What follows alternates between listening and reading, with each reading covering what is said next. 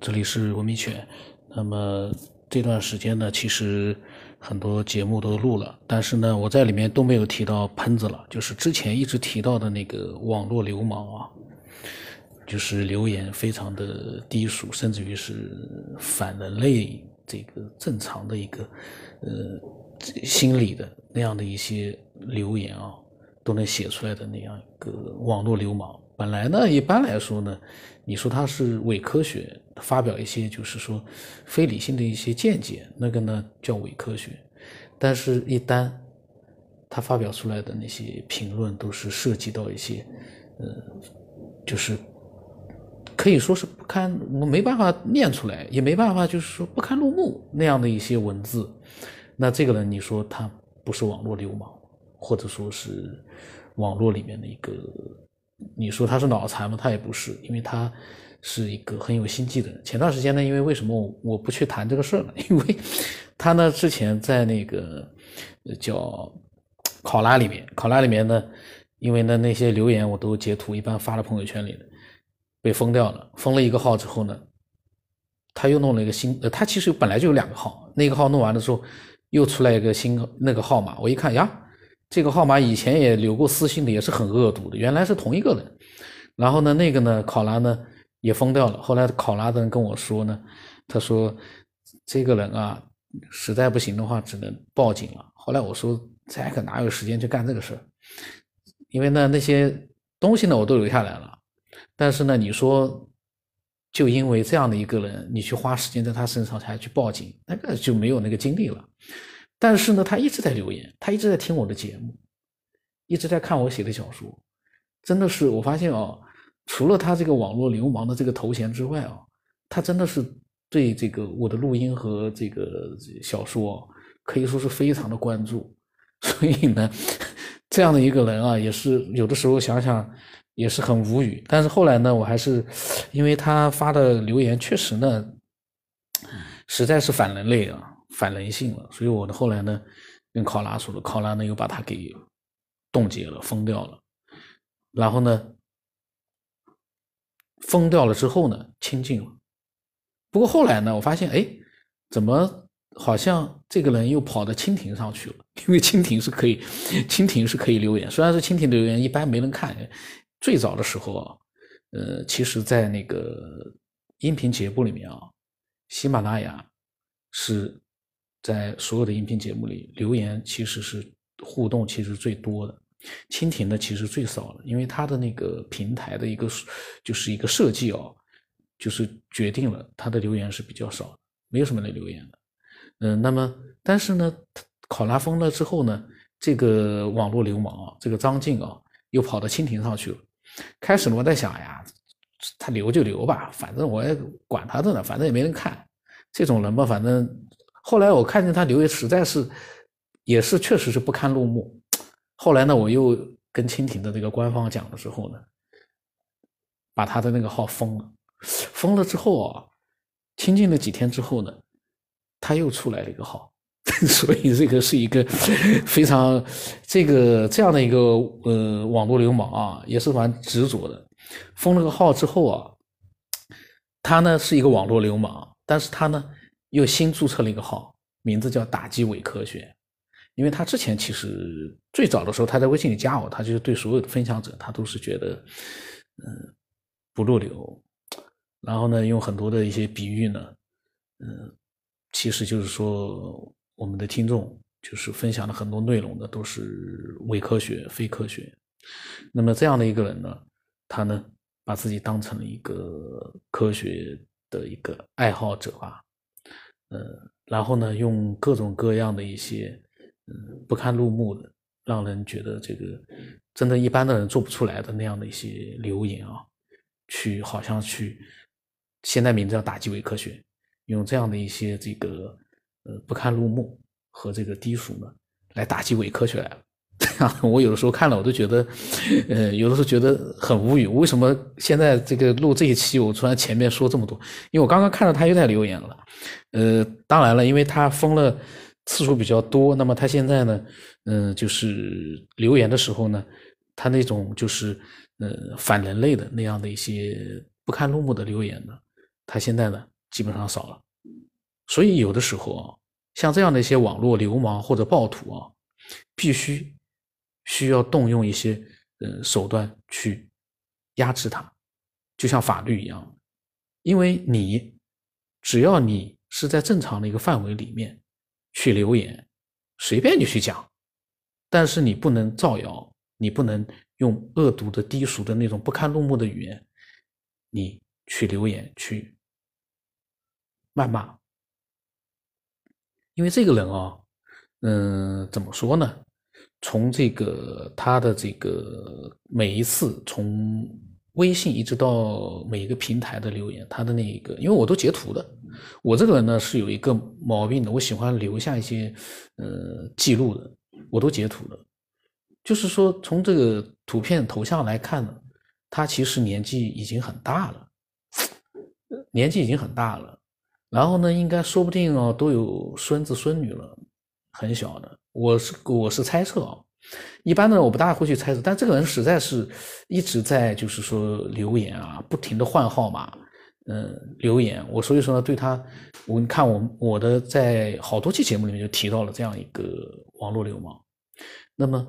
这样的一个人，我在之前的一个朋友圈里面也在讲，这样的一个在现实当中非常正常的一个人。他在网络里面留下的那些留言啊，为什么会是那样的一个让人触目惊心的一个不堪入目？我曾经有一次在朋友圈里发过一张截图，那我朋友圈现在因为设置的是三天可见，所以说基本上已经看不到了。看了之后你会觉得有种毛骨悚然的感觉，就是一个正常的人哦。正常的一个做父母的人，或者是做，甚至于是做，呃，爷爷奶奶的，或者是外公外婆的这样一个人，他怎么能留出那样的一些话的？让人看了之后，你就会觉得这个人性实在是……当然，我们本来也说人性很复杂，但是现在多了一个，就是这个人性不光是复杂，还挺可怕的。一个喷子，说句实话，有的时候在。呃，自媒体的平台上面，你看到喷子瞎喷，你都是觉得，哎呦，他们怎么那么乱说的呢？你你只是会觉得心里面在想呀，这帮人完全不讲道理。可是，因为在那个自媒体平台里面是没办法这么留言的，所以呢，这个还好。你呢，只是觉得心里面难受，就说觉得那个都跟自己无关的啊一些评论，你会觉得心里难受。但是，在这个录音平台。就包括考拉，或者甚至于是喜马拉雅，或者是蜻蜓，里面的留言居然是可以，嗯，下流无耻到那样的一个地步，当然是极少见的。就是这样一个个别的一个另类的这样的一个网络上的一个人，我也不说他网络流氓了，这样的一个人，嗯，怎么会做得出来？就是因为听见了节目里面我们的那些爱好者分享的内容。让这个所谓的科学爱好者心里被刺激到了，也不可能做出这样一个反人性的事儿啊！这有的时候像在网络里面看到有的人为那个杀人犯辩论，哎呦，他肯定是被欺负的实在是没办法了。那个那个马加爵被欺负的嘞，可怜的嘞，他最后实在忍无可忍犯法了。然后这个是以前那个呃《回家之旅》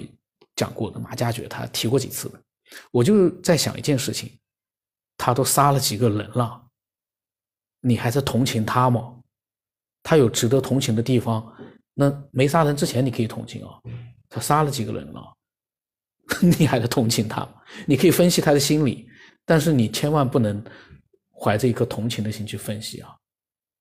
那个残暴是已经是非人性的一个行为了，包括就是在网络里面的那种，就像我刚才讲到这个网络流氓。他的那些语言啊，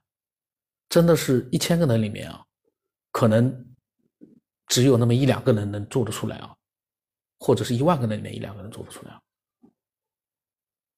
因为一般来说，当你没有一个固定对象时候，在网络里面乱骂，那个呢，倒也有的时候也有常见，但是还没有到不堪入目。但是他这个是对一个特定的一个人物，或者是一群人，他发出的那样的一些。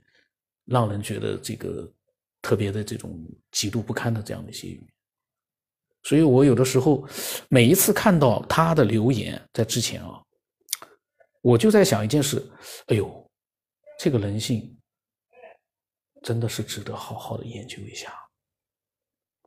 就是他在发这些文字的时候，他作为一个人类，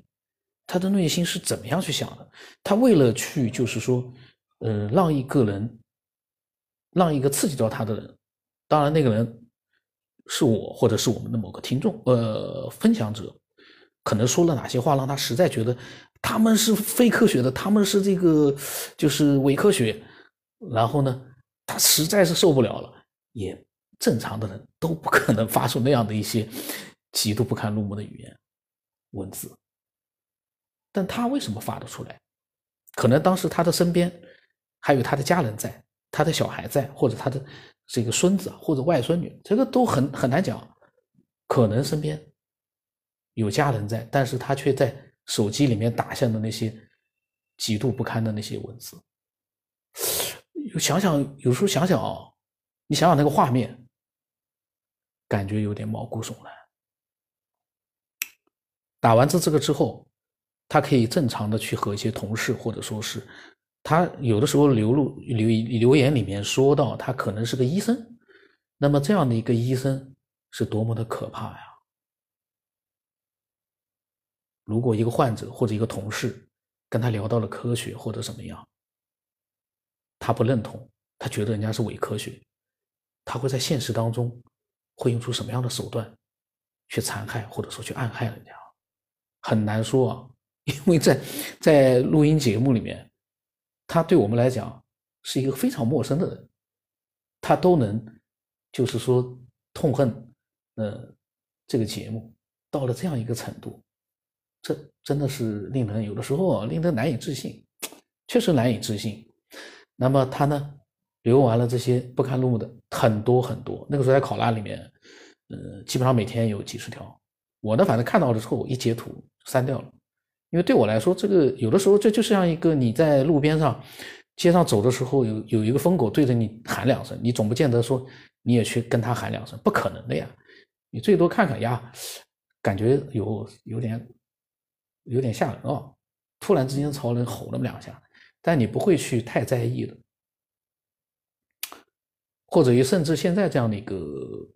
社会环境，可能有的人会怕录成一个小视频发到抖音里面，你有可能会这样做，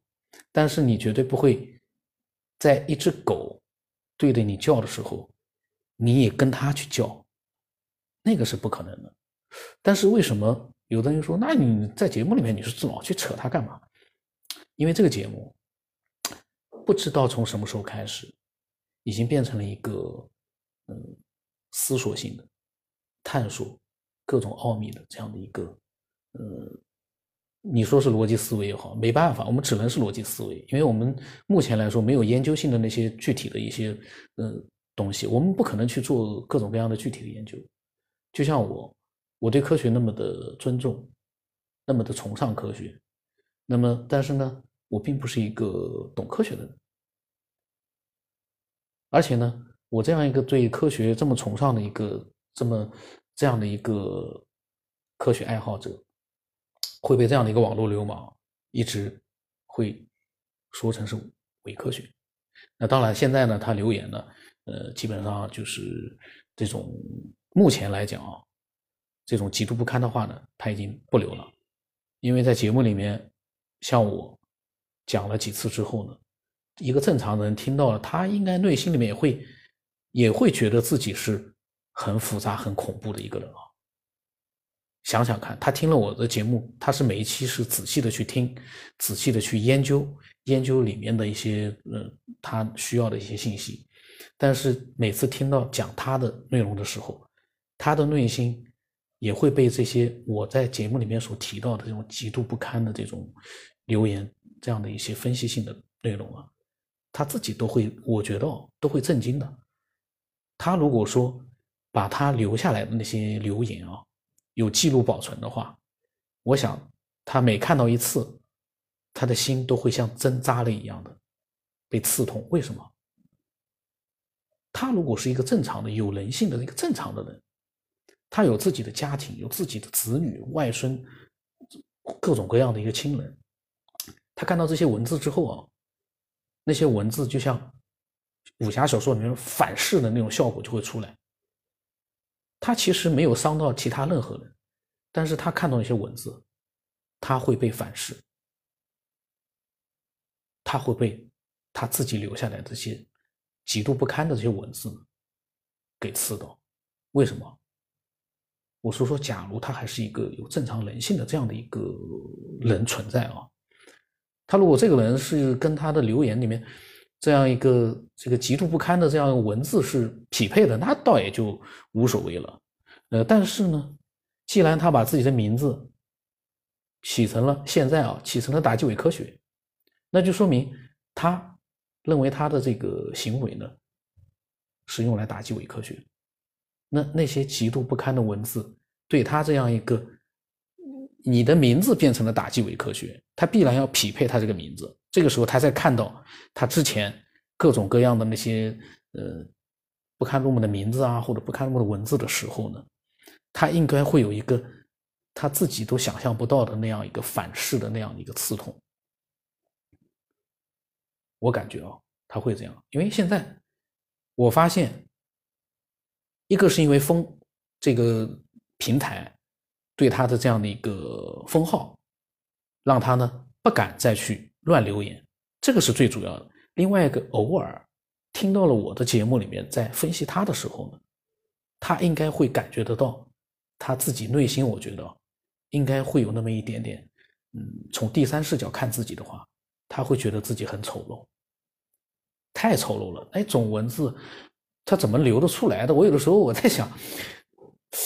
怎么会写得出来那样的一个文字哦？这真的是让人觉得，嗯，那样的一个文字就不是应该是一个人写得出来的。你说它是动物，但但是，当然我的嘴有的时候我说话，我这个人说话可能有的时候确实有的时候比较刻薄，但是，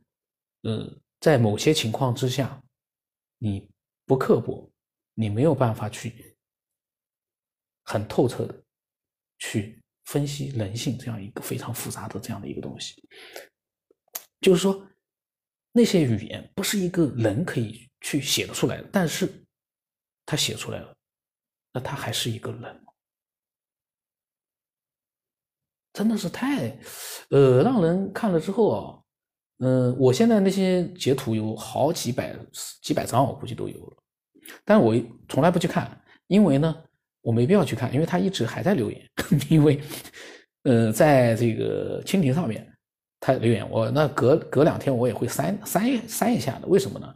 就是说他有很多呢，其实他现在不看录目，他不敢写了。可是呢，嗯，造谣的那些话，每天都在写。因为刚才我才看到了，他现在造谣的内容主要是什么？说我利用听众分享的内容写小说骗稿费。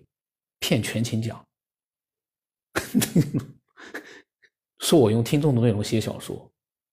呃，当然我其实我真正的听众啊都不太看那个小说，因为那小说没人看。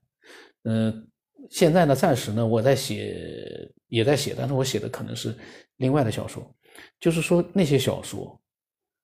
我很少去看人家的小说，我也很少去借鉴别人的小说，所以呢，从水平上来讲呢，确实是。呃，可能和其他小说是不一样的，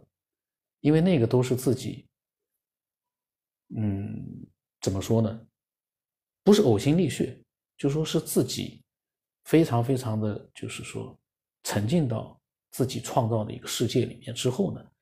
把它描述出来。那么里面确实可能在几百万字内容里面有那么一点点。涉及到了小说，因为我在里面把那个电台这样的一个，就是说录音的这样的一个科学片的这样的一个电台呢，我是把它，嗯，有一点点这样的一些现实当中的这样的一些事情呢，我是把它放进去的。比如说那个某一个人物，他是呢，在在小说里面啊，也是有一个这个电台。电台的名字好像，因为我记不清了，那个小说字写太多了，好像也是科学边缘。然后呢，那样的一个做电台的那个人的原型呢，就类似于像我，那么里面呢，呃，涉及到分享者的内容呢非常少，因为我这个人不喜欢把，一个是不喜欢，另外是记不住，就是听众分享完了，比如说我录节目，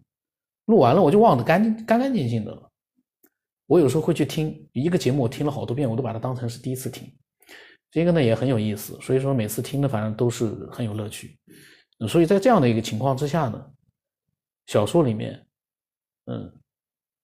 两百万字的话，可能有没有几千字跟节目有关，都很难说。然后里面呢涉及到一些对科学的思索，那个纯粹都是个人对呃一些。宇宙里面的星空里面的个人的一些遐想，个人的一些思索，呃，那些呢都没有任何的一个抄袭。那么他还提到了一个这个利用分享的内容做节目，这个呢说句实话，嗯，我曾经在很多期节目里面都讲过，为什么要去讲这个这样的一个事，就是说我们所有的分享都是义务的，面对所有的听众。因为我没有能力说，我这不是一个商业类型的一个节目，我没有能力说，就是说，呃，把一些分享性的、比较好的内容、比较好的一些这个节目呢，给那个分享者，给他点工资啊，什么东西没有？因为我自己也没有钱。喜马拉雅里面它那个有广告，但是那个呢非常少，那个就不叫是钱了。我可能我就是说卖一块玉赚到的钱，喜马拉雅里十年靠那个广告。十年、二十年都没有，就是这样一个状态。所以我其实有一期节目里面，我也在想，最早的一期啊，嗯，我在想，我说，哎呀，真的要是内容很好的，然后呢，也是很用心的去分享的话，其实我的内心其实都想给他发点什么奖励性的东西，但是目前来说呢，嗯，都做不到。更不要说，嗯，利用这些分享内容，这个我不要这些听众的分享，我们的节目就不存在了，那就变成真正一个我个人的一个思索，就像今天这样。今天其实呢，本来呢是一个分享者的一个节目，那么后来呢，我扯到我每次一扯到这个，嗯，网络流氓啊，我的话就特多，因为我看到这个网络流氓，我就感觉哦。就有很多的话想去讲，然后呢，我也希望我所讲的这些内容能让他听到，因为虽然现在都很肤浅，为什么很肤浅？因为这个本来我提两句我想结束了，后来一扯扯下来了，就说没有经过一个前期准备的话呢，呃，对这个网络流氓来说呢，可能呢就是说，嗯，不是打击力度。就是说那样的一个对他的一个呃，就是影响的力度呢，应该不会很大，但是会有一点点让他觉得他的行为真的是反人类的。然后呢，像这种就是呃，还造谣说这个呃，说我把那个分享的内容啊。投到了腾讯新闻、天天快报赚稿费，我看了，我都有的时候我都在想，这个人是好像前面几期我也讲过，这个人是觉得这个钱那么容易赚吗？就是那样的一些分享，你能发出去赚钱吗？曾经有段时间。因为我在那个公众号里面，确实呢，呃，为了做一个保存或者记录呢，有一段时间我把一些呃听众分享的一些文字性的内容呢，把它发在里面。然后呢，微信公众号呢，可能是因为它是跟那个其他的平台可能有一个就是呃共通，就是其腾讯下面的和这个天天快报啊或者企鹅，它可能有个共通。所以呢，它的内容呢会同步的，就是说移植到其他的平台上去。但是那个，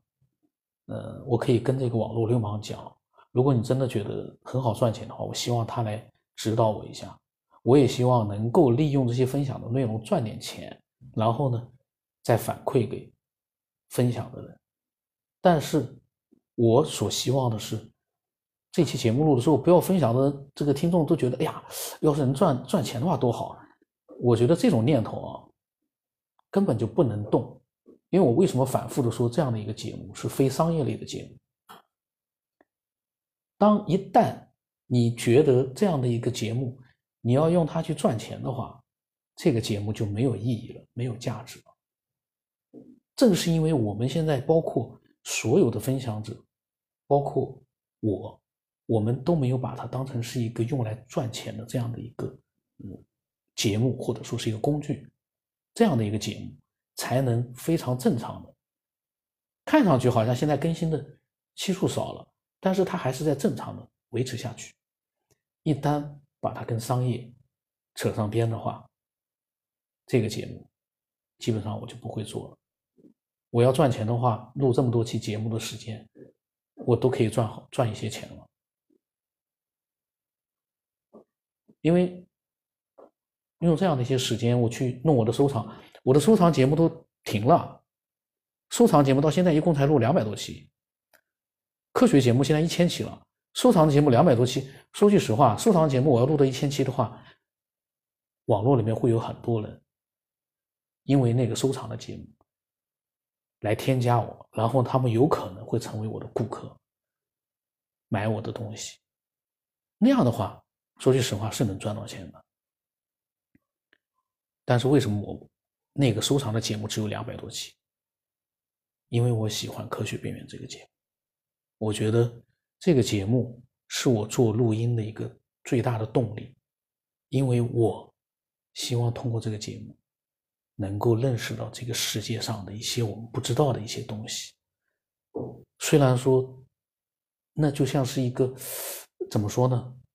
就像有一层壳一样的，你永远打不破。再聪明的人，可能那层壳都打不破，你只能好像感觉到接近了，但是你始终没有办法突破那层壳。但是，那就是一个动力，一个兴趣。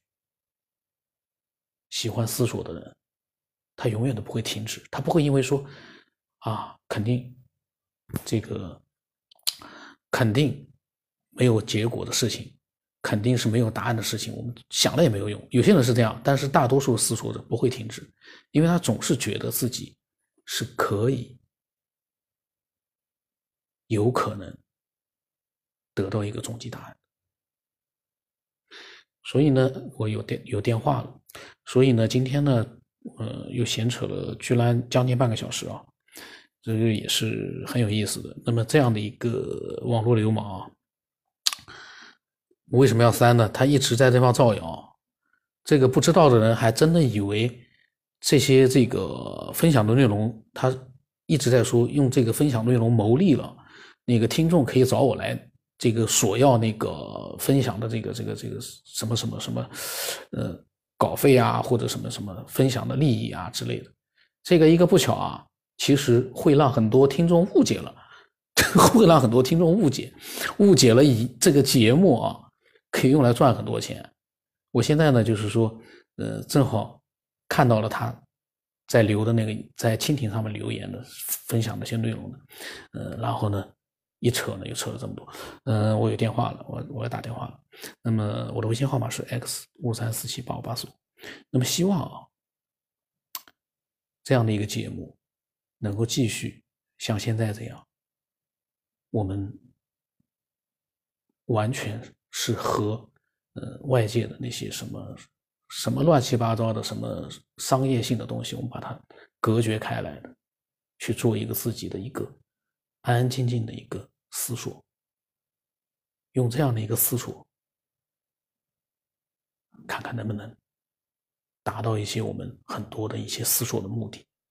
那么就到这里了。